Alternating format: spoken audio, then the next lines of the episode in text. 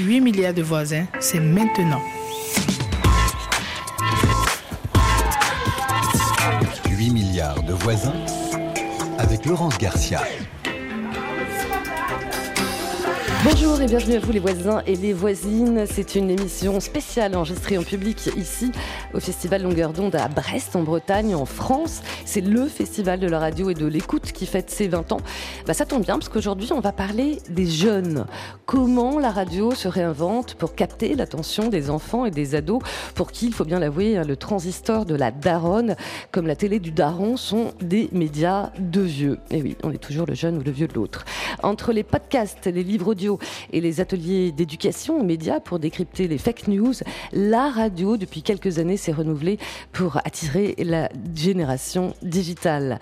Alors que la défiance envers les médias traditionnels monte aussi chez les jeunes, comment les informer, comment divertir face à la concurrence des réseaux?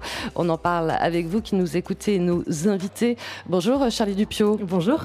Bien connu de nos auditeurs de RFI, vous êtes un peu la Madame Jeunesse, hein, on peut le dire. Je sais pas, mais en tout cas, je travaille avec les enfants. Exactement. Le monde des enfants, c'est votre chronique régulière sur Vous donnez la parole aux enfants d'ici, de France, mais aussi du continent africain. C'est ça qui nous intéresse. Et euh, voilà, en leur posant différentes questions, aussi bien sur l'amour, euh, la justice, euh, l'écologie, la mort, l'avenir. Il n'y a pas de sujet tabou avec vous. Hein. Non, on évite effectivement, on parle de tous les sujets. On a déjà une vingtaine d'épisodes le monde des enfants. C'est ça, des questions à hauteur d'enfants. Puis tout à l'heure, on écoutera un reportage que vous avez réalisé ce matin même dans une école primaire à Brest. À vos côtés, il y a Benoît Husson, bonjour. Bonjour.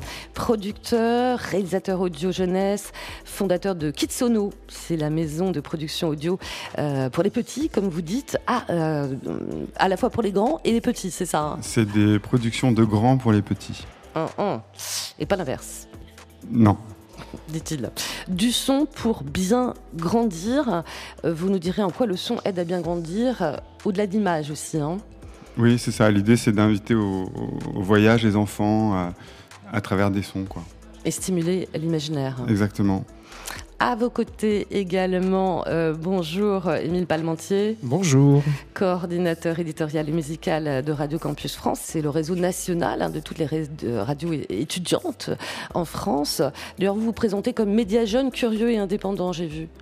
Bah oui, on est, on est, on est jeune, hein, ça se voit. C'est ça. Euh, et puis on est curieux, effectivement. Et implanté un peu partout en France, donc c'est aussi ça qui fait la curiosité. 29 radios. Réseau. Hein. Pardon? 29 radios. 29 radios dans 30 villes de France, oui. Avec vous, on parlera éducation aux médias, notamment contre les fake news. Mais je crois savoir que la notion d'éducation, c'est pas un concept qui vous plaît tant que ça. Bah, l'éducation, c'est quand même quelque chose de très vertical. Donc, euh, effectivement, on n'a pas, nous, prétention à cette verticalité. Donc, horizontalité. En effet. Allez, la radio La Conquête des Jeunes, c'est parti sur RFI.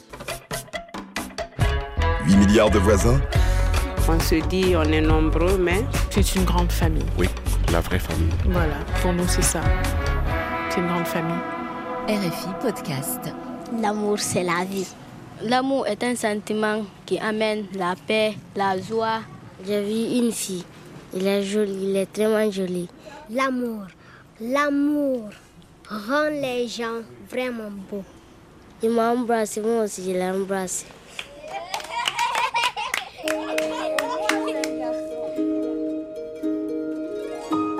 Les enfants, on les entend peu à la radio.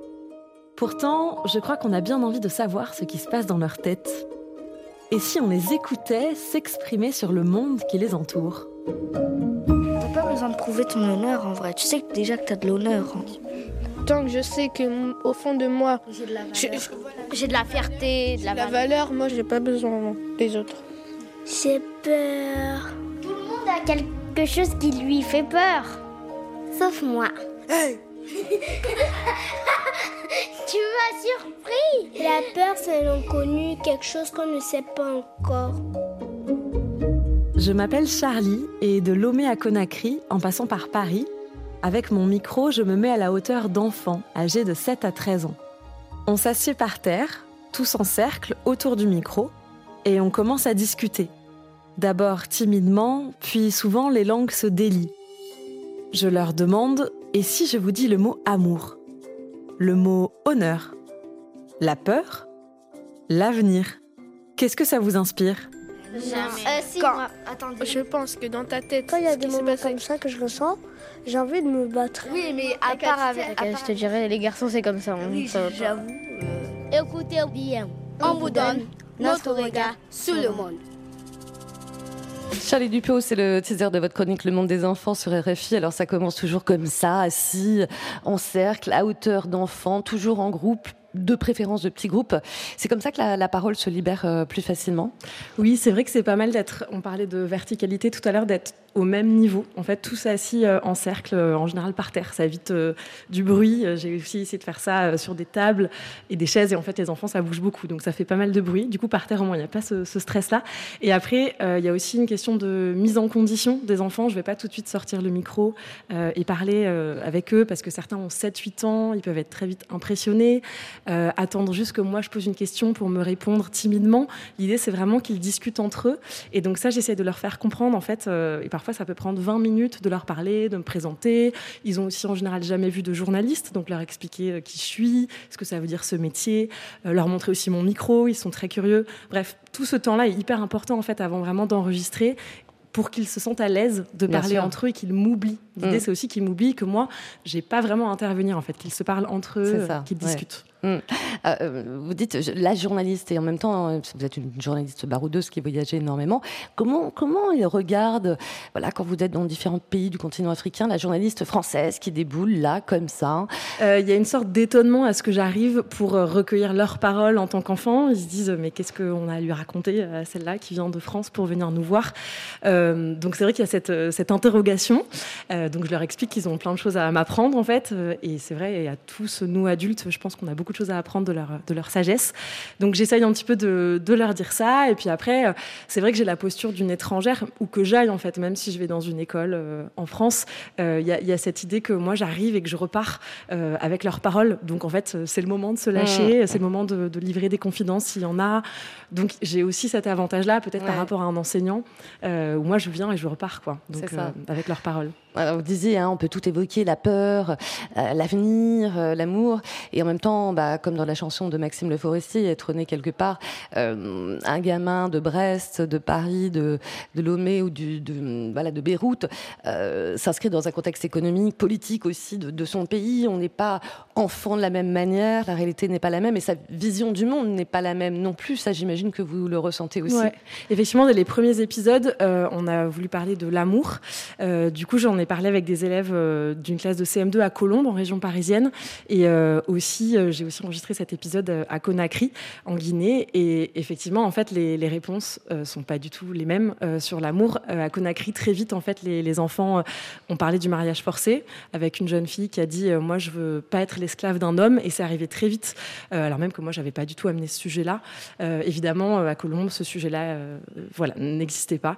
Donc, c'est vrai qu'il y a cette différence-là. Après, sans vouloir trop caricaturé, il y a aussi des, ça dépend du milieu social dans lequel on va. En France, Bien je sûr. suis aussi allée à Auxerre dans un collège euh, avec une classe de SECPA, donc avec des élèves qui ont certains euh, déficits d'apprentissage, ou en tout cas plutôt troubles d'apprentissage, et qui sont accompagnés pour ça. Et, et c'est vrai que ces élèves-là, quand je leur parlais du travail et de leurs rêves, avaient des rêves qui n'étaient pas du tout ceux que j'avais pu entendre, euh, bah, par exemple même à Lomé, mmh. au Togo, euh, où les enfants veulent tous être chanteurs et footballeurs, en tout cas les enfants que j'ai rencontrés. Et eux, voilà, ces enfants-là d'Auxerre euh, voulaient être carleurs, euh, garagistes, mécaniciens, avaient des rêves très terre à terre pour des enfants de 12 ans. Donc voilà, il y a aussi ce, ces, voilà, ces différences-là, même en France. Bien sûr, en fonction des origines sociales. Euh, donner la parole aux enfants, parce que forcément on en parle souvent. Benoît Husson, c'est aussi pour ça que vous avez lancé votre podcast en disant on en parle toujours, on parle des programmes jeunesse ou autres, mais en fait, est-ce qu'on est à la hauteur de, de leurs envies, de leurs désirs, et est-ce qu'on leur donne, est-ce qu'on leur tend le micro? Alors vous parlez de moi président? Oui, euh, en oui, l'occurrence. Alors, un... moi, président, on écoutera d'ailleurs un extrait ouais. un peu plus tard. C'est un programme euh, un peu politique où les gamins se mettent dans la tête de. C'est clairement un programme politique pour enfants. Et en fait, le point de départ, c'était de se dire que donc c'était pendant la dernière élection présidentielle. Et on voyait tous ces candidats, euh, pas trop jeunes, qui disaient ce qu'il fallait pour les jeunes. Et on s'est dit, bah, en fait, il faut leur demander à eux ce qu'ils veulent. Ouais. Et, et, donc, on demandait aux enfants, il y avait une quinzaine d'épisodes. À chaque fois, il y avait une thématique qui pouvait être un truc de grand ou un truc proche d'eux. Donc, si tu étais élu, qu'est-ce que tu ferais pour euh, l'école? Qu'est-ce que tu ferais pour la cantoche? Qu'est-ce que tu ferais pour le jeu? Mais aussi, qu'est-ce que tu ferais pour euh, l'immigration, contre les inégalités, etc., etc. Et ce qui était super intéressant, c'est que ils sont sans filtre et ils ont une naïveté monstrueuse qui fait qu'ils sont euh, hyper euh, intéressants, hyper. Euh, bah, vous savez quoi Ils sont sans filtre.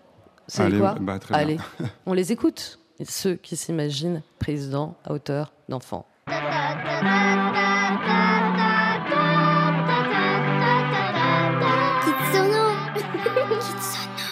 Salut, c'est moi président, moi présidente. Le podcast politique qui donne enfin la parole aux enfants. Cette semaine, le best-of.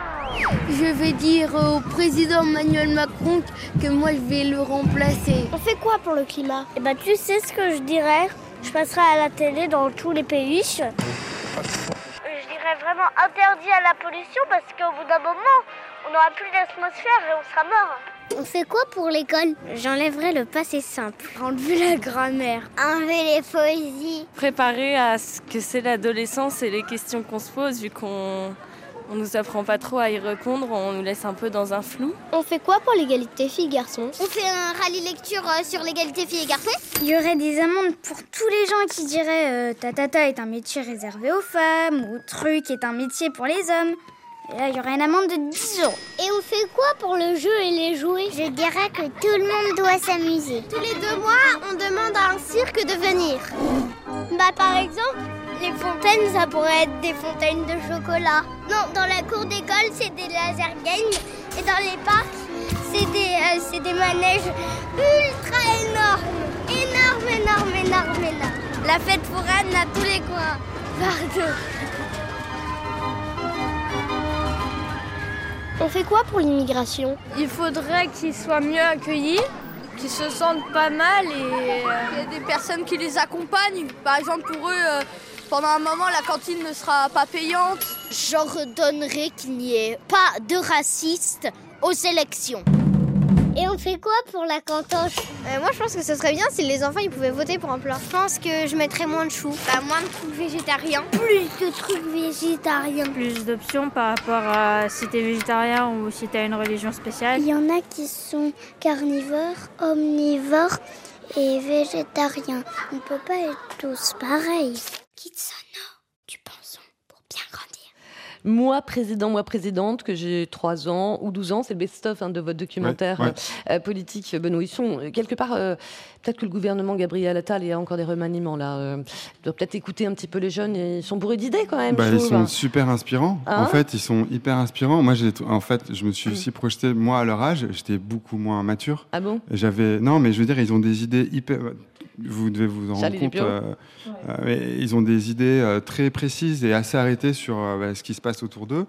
Et, et oui, voilà, ils sont super inspirants. Et ce qui est rigolo dans ce programme, c'est que ils proposent à la fois des choses qui sont, on va dire, basiques. Votons les plats à la cantoche. Bah oui. Interdisons le passé simple. Une bonne idée. Euh, mais sinon, il y a cette jeune fille aussi qui, qui, qui, qui demandait bah, ce serait bien qu'on nous explique un peu l'adolescence, ce qui se passe. Enfin, je veux dire, il y a plein de choses super intéressantes euh, qu'on qu'on apprend avec ce programme et grâce aux enfants. Nous, on n'a rien fait, on a juste tendu notre micro. Quoi. Oh, rien fait, j'imagine que non, on ne fait pas rien. Je pense qu'il y a un gros travail aussi, mine de rien, euh, on le disait, d'apprivoisement, d'approche, de montage aussi quand même. Alors, euh. montage, oui, mais en Ah. l'occurrence, il n'y avait pas trop d'approche. Ouais. Nous, on arrivait avec un micro et c'était la foire. Et Mm. on trouvait ça. En fait, c'est ce qu'on recherchait. Et on voulait vraiment quelque chose de très spontané et que ce soit le bazar. Donc, c'était clairement le bazar parce qu'on a fait ça dans différentes écoles et dans des différents parcs. Et on, voilà, on voulait créer une sorte d'agora euh, avec des, C'est- ouais. des, Agora des kids. citoyenne. Ouais. Ouais, avec des kits. Euh, forcément, l'actualité, euh, la politique des grands, ça intéresse aussi euh, tous les gamins que vous pouvez croiser, vous, euh, Charlie Dupio, dans le, dans le monde des enfants. Alors c'est vrai que moi je parle plutôt de thèmes un peu philosophiques avec eux, mais euh, récemment on a enregistré un épisode sur la guerre et justement euh, je me suis rendu compte à quel point ils suivaient ça. Et en fait, ce qui est assez intéressant avec les enfants, je trouve, c'est qu'ils vont très vite faire appel à leurs rêves et à leurs cauchemars. Enfin, ils vont beaucoup y penser. Je ne sais pas s'ils en font plus que nous ou s'ils s'en souviennent mieux. Mais du coup, euh, il y a plusieurs enfants qui, à ce moment-là, euh, quand on parlait de la guerre, me disaient qu'ils faisaient beaucoup de cauchemars autour de ça. Il y en a une notamment qui me disait qu'elle rêvait de la Troisième Guerre mondiale. Avec quel âge? Elle avait 10 ans. Et en fait, elle imaginait que donc, nous, les Français, on était opposés aux Allemands, parce que je pense qu'elle mélange un peu ça avec les cours d'histoire, et aussi contre les Russes. et elle, elle avait rêvé notamment que son, sa grand-mère se battait contre des Allemands avec sa canne. Voilà, elle me racontait ça. Et, en fait, c'est là qu'on voit que quand même dans leur inconscient, c'est des, des, sujets qui sont très présents. Alors même que, en l'occurrence, elle, elle suivait pas vraiment l'actualité à 10 ans, mais elle avait des échos par ses parents, par la télévision qui était parfois allumée. Donc oui, il y a vraiment euh, quand même une conscience de ce qui se passe dans le monde. Mais justement, libérer la parole, libérer la parole par l'audio, par le reportage ou par la fiction haute, c'est aussi libérer des peurs chez les mômes qui peuvent mettre enfin des, des, des mots aussi. Oui, c'est mm. vrai. Et effectivement, par exemple, euh, sur la, crise, euh, j'ai parlé de, la crise au Liban, où j'étais euh, il, y a quelques mois. Et c'est vrai que, par exemple, une jeune fille a dit qu'elle avait peur du noir parce qu'il y avait eu pas mal de pannes d'électricité. Et qu'en fait, la journée, elle essayait au maximum de. Parce que c'était surtout la nuit, les pannes d'électricité. La journée, elle essayait de charger son téléphone pour avoir une lumière au cas où pour la nuit. Mm. Donc voilà, la peur du noir qui est quelque chose qui caractérise beaucoup d'enfants. Et, et en même temps, sa petite stratégie pour essayer d'avoir quand même une petite lumière. Donc voilà, des peurs, euh, c'est important, je pense, de parler des peurs. et trouver des petites lumières aussi. La radio et la conquête des jeunes, bah, écoutez, on continue à en parler ici au Festival Longueur d'onde à Brest. On se retrouve après la chanteuse portugaise d'origine angolaise, elle s'appelle Vida, c'est Pango sur RFI.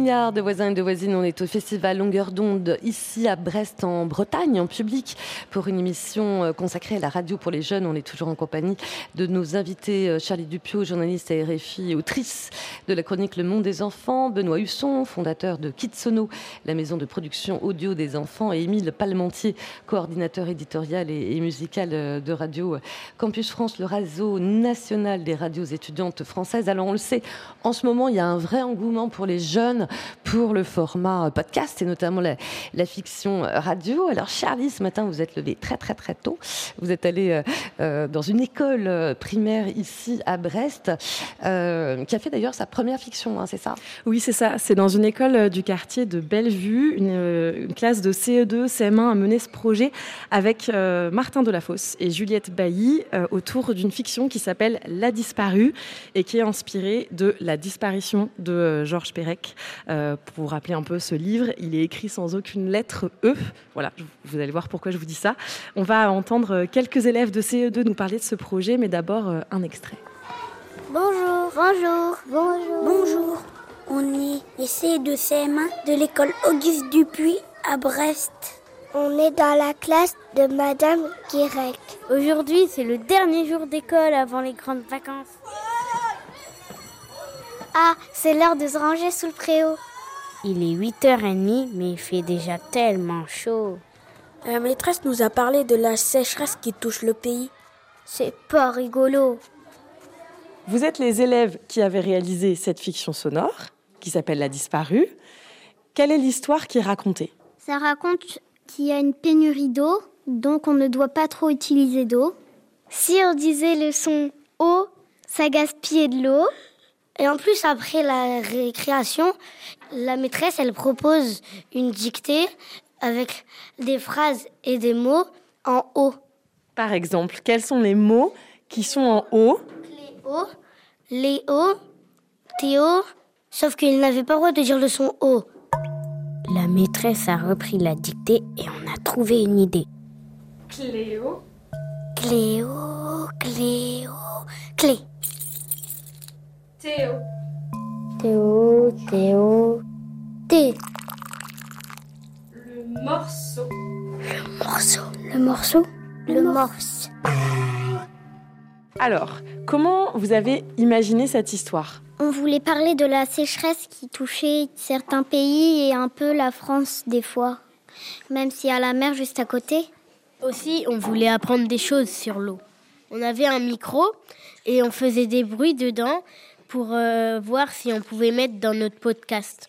Et vous avez enregistré quel type de bruit alors? Quel type de son? Des sons tout tout bas, tout bas, tout bas, tout bas, tout bas. Et dans la récré, on a enregistré la sonnerie.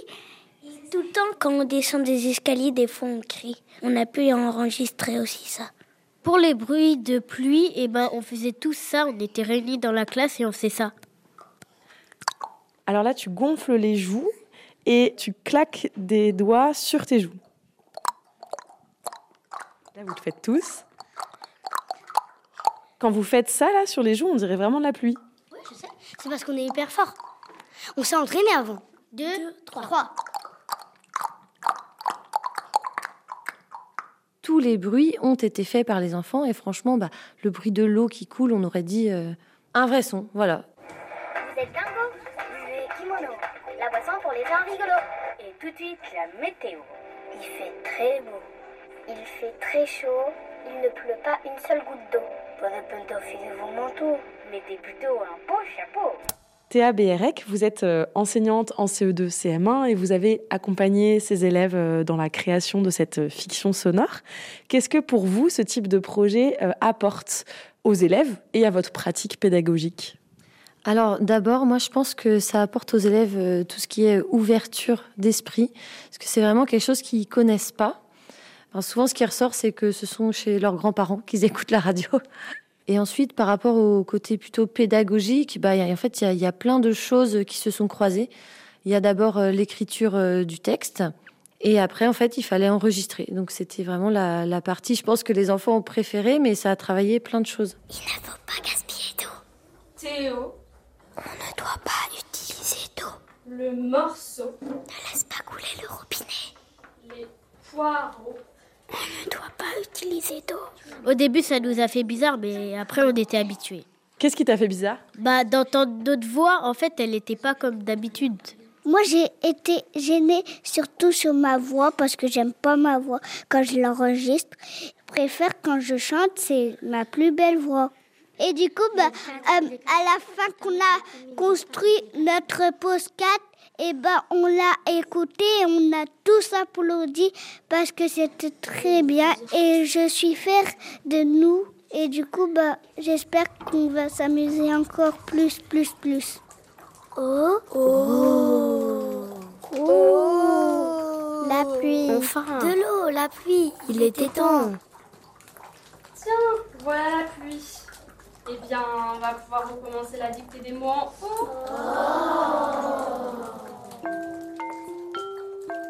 Très inventifs ces écoliers de Brest que vous avez euh, rencontrés donc ce matin, euh, Charlie Dupio. Ce qui est intéressant, c'est que voilà comment on parle de la sécheresse, la pénurie d'eau. On sait qu'il y a une grosse éco-anxiété hein, chez les plus jeunes, mais tout ça en jouant avec les sons, les bruits, les dictées. Il y a un côté à la fois créatif et pédagogique. Tout ça grâce à, à la fiction en fait, euh, au podcast. Oui, on sent et on l'entend. Je pense d'ailleurs qu'ils s'amusent énormément et je trouve ça génial en fait tous ces projets radio qui sont menés dans les écoles parce que enfin c'est un outil qui est assez simple à maîtriser. On, on l'a vu, on peut faire euh, voilà, des bruits d'eau euh, tout seul. Euh, avec la bouche Voilà, avec la bouche. et le micro, c'est pas très compliqué à utiliser en réalité. Bon, bien sûr, le montage, c'est un peu plus compliqué. En général, c'est pas les élèves qui le gèrent. Mais ils peuvent quand même faire beaucoup de choses. Quoi. Enregistrer sa voix, c'est quand même assez magique. C'est vraiment un outil génial, la radio. Benoît Husson, avant de passer la parole à Émile Palmentier, vous, dans toutes les productions jeunesse que vous pouvez faire, que ce soit de la fiction, du documentaire, du créatif, le livre audio, on en parlera tout à l'heure, mais est-ce qu'il y a une volonté d'émerveillement certes, j'ai bien compris, de création, mais est-ce qu'il y a aussi un côté pédagogique quelque part? En réalité, moi, j'assume le côté purement divertissant. Après, c'est du divertissement intelligent. Donc effectivement, je veux initier les enfants. Vous insistez souvent là-dessus, un divertissement intelligent, comme si quoi Il y a eu trop longtemps, à un moment donné, un, programme jeunesse un peu, euh, un peu, euh, un peu nul. Voilà, j'attendais que vous. Non, mais en fait non, non, c'est pas vraiment ça. C'est que je veux surtout pas dire que je fais des projets éducatifs parce que c'est pas du tout le projet. Moi, je veux qu'il y ait des petites étoiles dans les yeux des enfants qui écoutent euh, ce que je fais. Et voilà. Et moi, ce que, en, en réalité, Kitsono, l'idée, c'est de voilà, de semer des petites graines euh, chez les enfants et pour que quand ils seront plus grands, ils aient déjà des débuts de réponse à des questions qui se poseront. Mm. Pour ça, l'idée, c'est plutôt de les divertir, quoi. Et plus que de leur dire, bah là, tu vas apprendre un truc. C'est ça.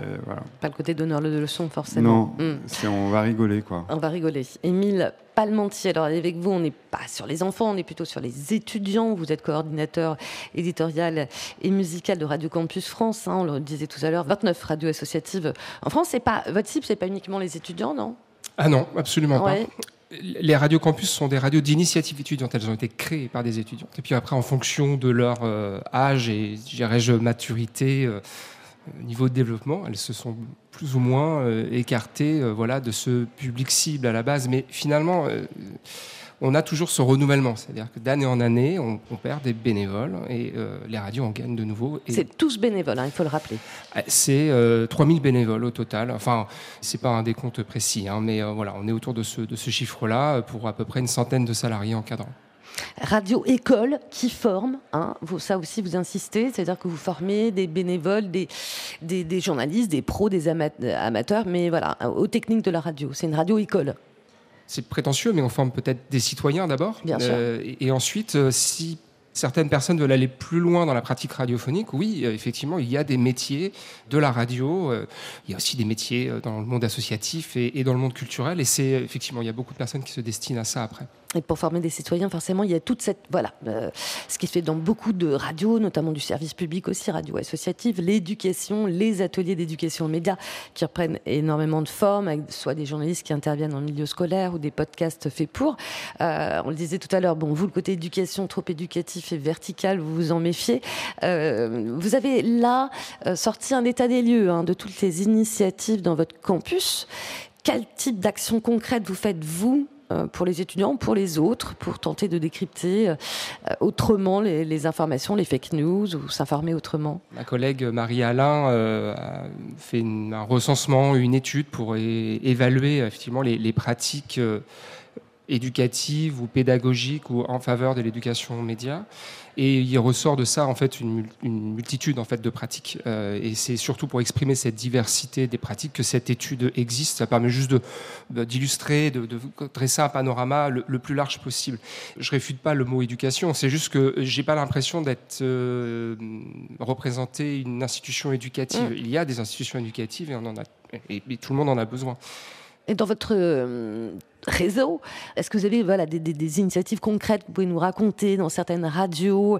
Est-ce que ça passe par le fait de euh, bah, donner l'outil micro aux jeunes pour qu'ils fassent eux-mêmes leur propre journal? Comment ça se passe en fait? L'idée, c'est surtout d'encourager les jeunes, euh, jeunes adultes, à ouvrir la porte d'une association, d'une radio campus, d'y rentrer et d'y trouver sa place. Et de toujours lui accorder une place. Mais euh, on sait qu'il y a toute une défiance hein, des jeunes euh, envers les, médias traditionnels, comme on dit. Est-ce que euh, le fait que vous, voilà, Radio Campus, c'est une radio indépendante, vous avez un autre rapport aussi à l'actu Est-ce que vous traitez autrement aussi le journalisme? Sais que vous n'êtes pas forcément dans, l'actu chaude, hein. vous revendiquez le slow média, c'est ça? Est-ce qu'il y a une autre approche aussi? L'activité d'une radio, c'est d'abord d'être une radio, c'est-à-dire d'être un flux euh, continu de contenu et d'agencer ces contenus et, les, et, les animer. Donc euh, déjà, l'idée, c'est une pratique, euh, c'est d'imaginer une pratique collective. Alors après, qui se séquence d'émissions en émissions, il peut y avoir des magazines, il peut y avoir des matinales. Enfin, il y a finalement tout ce qui compose une radio, on va dire plus traditionnelle. Mmh. évidemment aussi énormément d'émissions spécialisées, parce qu'il y a, y a les radios campus sont à l'image aussi d'une société qui euh, est très diverse et, on peut être passionné d'histoire, de mode, de cuisine, de musique et, il est possible d'avoir sa propre émission ou d'intégrer une émission qui est déjà existante. Mais vous fréquentez quand même beaucoup les étudiants. Est-ce que vous, on, voilà, on sait très bien que les étudiants vont par, par exemple s'informer davantage sur, euh, avec des influenceurs en ligne, avec euh, les réseaux. On sait qu'il y a une grosse défiance euh, par rapport à, à l'info traditionnelle, où certains considèrent que c'est une info trop anxiogène, considèrent que parfois les, les, journalistes donnent trop leur opinion ou s'intéressent pas suffisamment à, à, leurs préoccupations sociétales, environnementales. Vous le ressentez, vous, quand vous travaillez avec notamment les différents étudiants qui animent ces, Radio Campus non, en tout cas, moi, je ne le ressens pas, mais j'essaie de surtout faire le, d'être le porte-parole de mes camarades qui, eux, sont beaucoup plus au contact que moi avec les étudiants et étudiantes. S'il y a des anxiétés, bah oui, euh, je pense que toute la société a des anxiétés, donc les mm. jeunes aussi sont des anxiétés. Est-ce que les radiocampus sont un endroit pour euh, se dégager de cette anxiété? Peut-être. Euh, en tout cas, ce que je, enfin, ce que je crois, c'est que la pratique collective, encore une fois, permet aussi voilà, de sortir de ces anxiétés.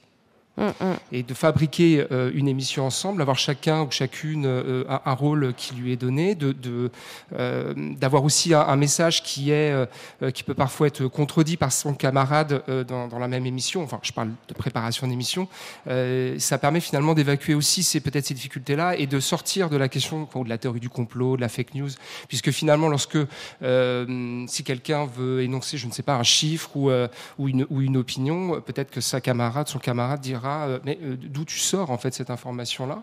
Et puis finalement, c'est là qu'on va rentrer dans les mécaniques, on va dire plus des métiers du, métier du journalisme, par exemple, où euh, on viendra peut-être bah, quelles sont tes sources et d'où viennent tes sources et dès lors là la personne doit trouver une manière de, de, bah, sortir cette information là pour qu'elle soit cohérente ou, ou, elle sera contredite et elle ne sera pas forcément euh, déployer finalement dans cette émission. Ouais, donc du coup, c'est par le questionnement un peu collectif en interne et en donnant aussi euh, les outils, euh, les outils d'information et de radio aux jeunes en fait.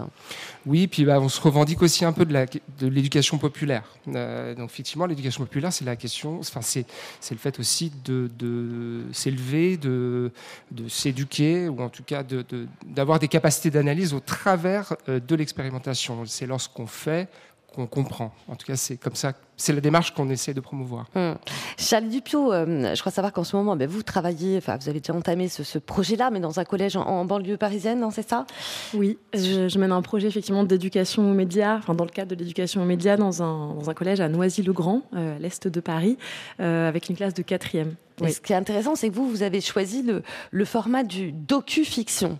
Oui, donc on mélange un peu les, mm, deux mm. univers, euh, parce qu'en fait, on se disait euh, avec l'équipe enseignante que ça pourrait intéresser tous les élèves, en fait, qu'il y a des élèves quand on vient, ils ont vraiment envie d'apprendre le métier de journaliste et d'apprendre à poser des questions, et il y en a d'autres qui ont vraiment envie plus d'écrire, euh, d'enregistrer des sons, d'être un petit peu comme voilà ce qu'on a entendu dans la disparue, dans, dans l'histoire, en fait. Et du coup, ça permet de mélanger un peu voilà ces deux ces deux affinités là. et donc, du coup, on est parti sur une histoire, alors qui est vraiment qui a été écrite écrite en collectif avec ce petit groupe qui est une vingtaine d'élèves. et donc l'histoire, c'est une jeune journaliste, parce que l'idée c'était de travailler autour du métier de journaliste. Il y a quand même cette contrainte-là. en fait, la thématique, c'est les risques des métiers, du métier d'informer. Et donc cette jeune journaliste, en fait, se retrouve à propager malgré elle une fake news. ils avaient aussi envie de travailler sur la thématique des fake news, ces élèves-là. Et comme c'est le début de sa carrière, et ben, ça interrompt assez vite sa carrière, puisqu'elle est vite décriée. Et donc, elle essaye voilà, de revenir en arrière et de comprendre pourquoi elle a commis cette erreur.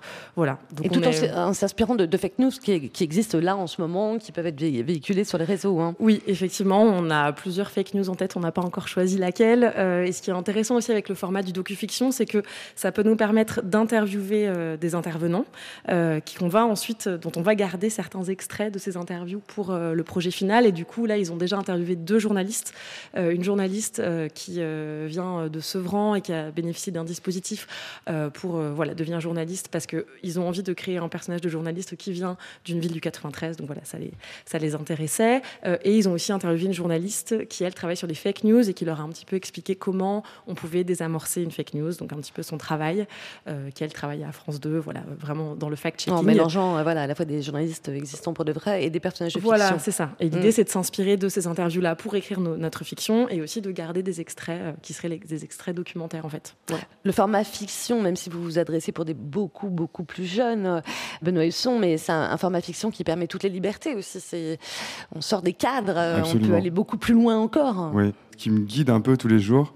je vais citer l'homme le plus classe du monde, qui est Alain Chabat, qui a commencé à la radio et qui faisait des fictions. Et dans une, une interview, il disait Mais euh, moi, tu me donnes un micro, euh, je fais Star Wars. et en fait, en réalité, c'est pas. Enfin, c'est vrai, en fait. Et, euh, et, du coup, bah, aujourd'hui, c'est ce qu'on fait. On fait plein d'histoires pour enfants. Alors, j'ai de la chance parce que je travaille avec des grandes maisons d'édition qui ont des superbes livres. et du coup, on a fait des fictions qui se passent au, au Moyen-Âge, d'autres dans l'espace, d'autres à l'époque des hommes préhistoriques. Et ça, on ne pourrait pas vraiment le faire au cinéma, ou alors euh, c'est une autre industrie. Mais et c'est, euh, oui, donc ça c'est merveilleux, c'est le pouvoir du son. On fait absolument ce qu'on veut, quoi. Le pouvoir du son. Tout à l'heure, je disais, euh, Émile Palmentier, la radio pour les jeunes, même étudiants, c'est un truc de vieux, non? Je pense que c'est, enfin, la pratique du son, c'est pas du tout un truc de vieux. C'est surtout ça. Après, la, la, propagation du signal radio, est-ce que euh, c'est quelque chose de vieux? Est-ce que voilà, un jeune serait capable de prendre un poste de radio euh, quand même? Euh, Et puis après, il y a aussi la radio qu'on écoute dans la bagnole. Hein. donc c'est aussi un, un, lieu privilégié, on va dire, de, de la radio. Donc euh, non, je, ne suis pas tout à fait certain. Puis après, bon, euh, dans les bénévoles euh, ou les personnes qui animent ces radios-là, il y a aussi toute une, enfin, le souhait aussi de vouloir propager effectivement les contenus bah, au, travers du numérique et notamment voilà par par les différents canaux qu'on pourrait utiliser quand on écoute du podcast ou de la ou de la web radio. Donc il y a aussi cette, ce, renouvellement continu. Mais le succès de Radio Campus, parce que ça date d'un petit bout de temps quand même, les radios étudiantes. Alors la première radio euh, campus a été créée en 1969 ah euh, sur le campus de Villeneuve-d'Ascq, euh, à la campagne, mm, mm. dans une ville neuve, à la fin des années 60. Non, mais c'est ce qui fonctionne. C'est même si vous dites qu'on ne s'adresse pas uniquement au public étudiant, c'est qu'il y a quand même beaucoup d'étudiants derrière le micro, devant le micro. C'est qu'ils parlent aussi d'eux, de leurs préoccupations d'eux. C'est peut-être pas forcément ce qu'ils retrouvent dans d'autres médias plus, plus traditionnels aussi. Hein. L'exemple sur lequel finalement on s'appuie toujours nous de cette radio campus de Radio Campus à Lille ou à Villeneuve d'Ascq, c'est effectivement le souhait qu'avaient les étudiants d'animer un quartier, une ville, euh, un espace qui n'était pas du tout animé. Et donc, euh, il fallait créer une vie de quartier, on va dire ça comme ça, et finalement, avoir un média, c'était, faire le lien entre euh, tous les étudiants et, et, tout l'écosystème finalement de l'université. C'est pour ça aussi que assez rapidement, on a beaucoup d'enseignants-chercheurs qui s'associent aussi à ces radios de façon parfaitement indépendante. Hein. Je vais Juste le distinguo entre radio étudiante et radio universitaire. Il y a peu de radios universitaires en France, il y en a quand même quelques-unes, mais les radios universitaires sont des radios qui sont un objet pédagogique mm. et euh, finalement c'est l'université qui en est propriétaire. Là, euh, nos universités ne sont pas du tout propriétaires des radios campus, bien, bien au contraire. Mm. Donc euh, il y, a voilà cette idée encore une fois d'animer une, vie de quartier et il y a ce terme anglais de community radio fonctionne très bien pour nous. C'est radio communautaire contre, la communautaire, ça envoie quelque chose d'un peu mmh. négatif. Un double sens. Voilà, un double sens. mais, pourtant, euh, voilà, chaque radio campus est une communauté de gens. Et ça, c'est vraiment important. Et c'est une communauté qui s'écoute. On est au festival de la radio et de l'écoute. Radio Campus, c'est une radio que Eh les, oui. les personnes qui fabriquent cette radio l'écoutent beaucoup. Apprendre à s'écouter. Et ça commence euh, très tôt et, et ça concerne aussi les adultes. Alors là, on parlait des étudiants.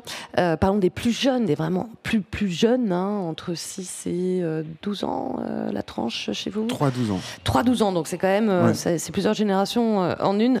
Et forcément, comment capter le son euh, et l'attention de ces jeunes-là, ça passe aussi par ce qu'on appelle le livre audio, la fiction euh, radio. Vous nous donnerez un petit peu euh, votre euh, concept à vous et votre définition à vous avec cet extrait-là. Pourtant, ce n'était pas l'oiseau tonnerre qui ce jour-là brisait le silence des airs. Ce n'était pas lui non plus qui traçait dans le ciel une traînée de feu. C'était une machine qui perturbait ainsi le calme de cette terre sauvage. Et pour les trois occupants de l'avion en détresse, la situation n'avait pas grand-chose en commun avec la poésie d'un conte amérindien. Mayday, Mayday, ici Goose, CFRQI, moteur droit en feu. Je fais un amérissage d'urgence au sud de Petrol Channel. Malgré les Mayday, circonstances, Mayday, ici Goose, le calme régnait à bord de l'appareil. Il faut dire que mon père avait déjà d'urgence au sud 18 de années d'expérience comme pilote de brousse. Mon ami Georges, lui, avait l'habitude de garder la tête froide, quoi qu'il arrive. Quant à moi, j'étais né à bord d'un hydravion 11 ans plus tôt. Autant dire qu'il nous en fallait plus à tous les trois pour nous faire perdre notre sang-froid. Georges, attache-toi pour l'amérissage. Tout de suite, monsieur. Le feu à bord, papa venait de l'éteindre grâce à l'extincteur du moteur. C'est donc avec une hélice à l'arrêt que nous nous sommes posés sur ce bras de mer isolé. Jessie, prépare la corde. On va essayer de s'amarrer à ces rochers là-bas. Oui, papa. Le gouze a calmement glissé sur sa lancée. La seconde hélice, une fois arrêtée, j'ai pu sortir par la fenêtre du cockpit et m'avancer sur le nez de l'appareil. D'un bond, j'ai rejoint la berge et fixé l'amarre à un vieux tronc d'arbre. Les hydravions, ça me connaît. Au camp de base de la Rain Coast Airlines, je fais souvent le plein des appareils. Et quelquefois, c'est moi qui fais chauffer les moteurs avant les décollages, J'en ai pour un bon moment. a dit papa. Je vais lancer un appel radio pour qu'on vienne vous chercher. C'est comme ça qu'on s'organise ici. Quand des voyageurs sont en difficulté ou qu'il y a une urgence, l'avion le plus proche se déroute pour venir porter secours. Un extrait du vol du Grizzly, euh, l'album de Fabien euh, Grégoire euh, de l'école des loisirs que vous avez revisité, Benoît Husson. Est-ce que là, on peut parler quoi? De BD audio, de fiction, de livre audio? Comment définir? Bah, de fiction. Voilà. Donc, fiction, euh, fiction audio. Alors, euh, en oui, en l'occurrence, c'est un, c'est un livre audio. Et, euh, et ce qui est rigolo, c'est que c'est un, c'est une sorte de retour aux sources. En fait, le livre audio, euh, c'est une invention euh, qui date des années 50. Ça a été inventé par un, libraire qui s'appelait Lucien Hadès, qui adorait la littérature jeunesse et qui s'est dit, bah tiens, je vais enregistrer des livres pour les enfants des disques qui seront accompagnés de petits livres. Les livres disques. Exactement. Mm. Et vu que c'était sur des euh, 45 tours, il était obligé d'adapter euh, les bouquins. Et donc, il réécrivait tout pour que ce soit joué par des comédiens. À la durée du 45 tours. Exactement. Et donc, les comédiens, c'était ses amis qui étaient euh, Rochefort, Noiret, euh, Reggiani, etc. Et donc, c'est quelque chose qui a eu beaucoup, beaucoup, beaucoup de succès dans les années 50, années 60, et qui est finalement devenu un peu ringard à la fin des années 70, 80, parce que la télé est arrivée, le magnéto, etc. Et aujourd'hui, 40 ans plus tard, on se dit, bah, la télé magnéto, c'est pas dingo. Et donc, on revient à, on revient à cet artisanat du livre audio. C'est-à-dire Ouais. que moi, quand je travaille, euh, je suis avec plusieurs comédiens, il y a des gens qui réécrivent, si on peut, les textes. On essaye de retrouver euh, ce qui se faisait il y a 40 ans. Enfin, moi, Ouais. en tout cas, c'est c'est- c'est Ouais. pour ça que j'ai créé Kitsono. En gardant peut-être un peu le son rétro, mais en réadaptant peut-être avec les codes d'aujourd'hui, quoi. Le côté rétro, il est plus dans la manière dont on travaille. Après, le, on a des thématiques. Là, c'est vrai que ça sonne un peu rétro, j'avoue. Oui, mais euh, bien, mais rétro, il y a euh, des... moderne. ouais, ouais, mais après, il y a Mm. des thématiques qui sont aussi très contemporaines. Mais c'est la, plus la manière dont on fabrique euh, ces histoires qui sont clairement un peu vintage et ce qui- c'est cool. C'est cool, le vintage cool. Voilà. Réadapter les formats, s'intéresser aux préoccupations des jeunes, que ce soit pour Radio Campus, de réinventer euh, voilà, des imaginaires euh, via des livres audio ou d'aller tendre euh, le micro à, à- à des jeunes sur leurs préoccupations. Vrai enjeu à la fois pour nous, la radio, mais pour les citoyens de demain, les auditeurs de demain. Je laisse le mot de la fin au, à Monsieur Radio Campus. Être citoyen, c'est une notion qui est effectivement complexe et qui euh, euh, remonte à une socio-histoire euh, très longue. Mais je, pense que nous, en tout cas à Radio Campus, on, essaye de, partir de cet aspect fondamental qui est la liberté d'expression et le sens critique. Et c'est vraiment ça qui constitue la priorité de nos, de nos actions. Benoît Husson, le son pour grandir. Oui, à tout âge. À tout âge, vous avez raison. en fait, je fais ça un peu pour moi en réalité. Ah, c'est ça. En fait, vous écoutez les, livres enfants. Et puis, euh, bah voilà, Charlie Dupont qui va reprendre la route euh, du monde des enfants, qui est aussi vaste que les enfants, en fait. Hein. Oui, et ce qui est intéressant, je trouve, avec ce médium-là, qui est la radio, c'est que ça en tout cas, moi, je le vois dans ma pratique avec ces enfants-là, c'est que ça leur permet d'apprendre à s'écouter, en fait, et, euh, à écouter l'autre, à écouter un avis différent, à écouter une manière de penser différente. Et, j'insiste vraiment là-dessus, sur l'écoute, pour que vraiment ils rebondissent, qu'on soit dans la construction et c'est des choses qu'on a parfois un peu du mal à faire en tant qu'adulte. Il faut un peu s'organiser pour que les discussions soient constructives. et, voilà, là, je pense que la radio peut permettre d'apprendre un petit peu ça euh, entre eux, en fait. C'est ça. Merci beaucoup, en tout cas, euh, tous les trois d'être venus euh, pour parler de, la radio à, hauteur de jeunes. merci au public qui était avec nous ici à Brest. Grand merci, bien sûr, aux organisateurs du Festival Longueur d'onde à Brest qui se poursuit, bien sûr, tout ce week-end. 8 milliards de voisins et de voisines, c'est fini. C'est aussi une équipe. Merci Romain Dubrac, Julien Juliette Bro, Delphine Cachin, Tom Melki. On se retrouve lundi à la même heure sur RFI et on se quitte avec le Sénégalais Las avec Massamba. Don, demali sayon, xamolinga don yako sañ. Melal lu la neex, waxal lu la neex, demal fu la neex yako sañ. Ferago, nga bëgg sa xilaafa amago nga wedi kilifa naka ngay doxe naka ngay waxe naka ngay